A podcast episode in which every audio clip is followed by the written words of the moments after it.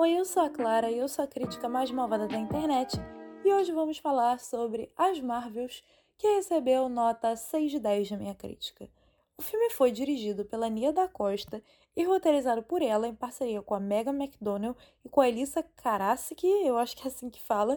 E aqui vamos acompanhar a Capitã Marvel, que depois de ter sido levada para uma fenda espacial anômala, tem seus poderes entrelaçados aos de Kamala Khan e da Capitã Mônica Rambeau, obrigando-as a se unir em prol do destino do universo. Vindo em uma época de baixa do MCU, as Marvels não foi tão beneficiado pela estratégia do estúdio de fazer com que esse filme dependesse de muitas bagagens de outras produções, principalmente de séries. Isso é uma má ideia, visto quanto o público está se desengajando hoje em dia.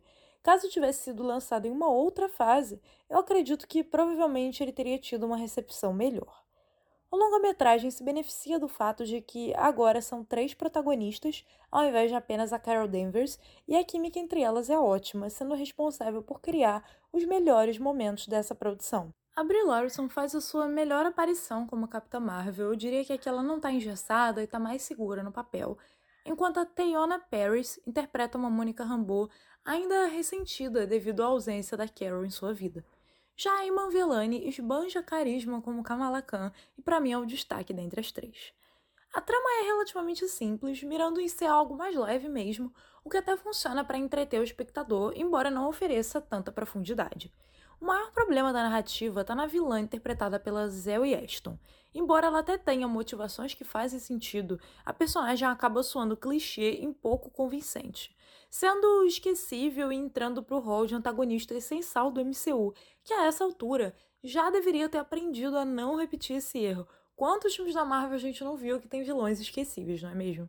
Soma-se a isso um terceiro ato inferior aos dois anteriores, por tentar criar uma finalização dramática demais, sem que houvesse a construção necessária para tal.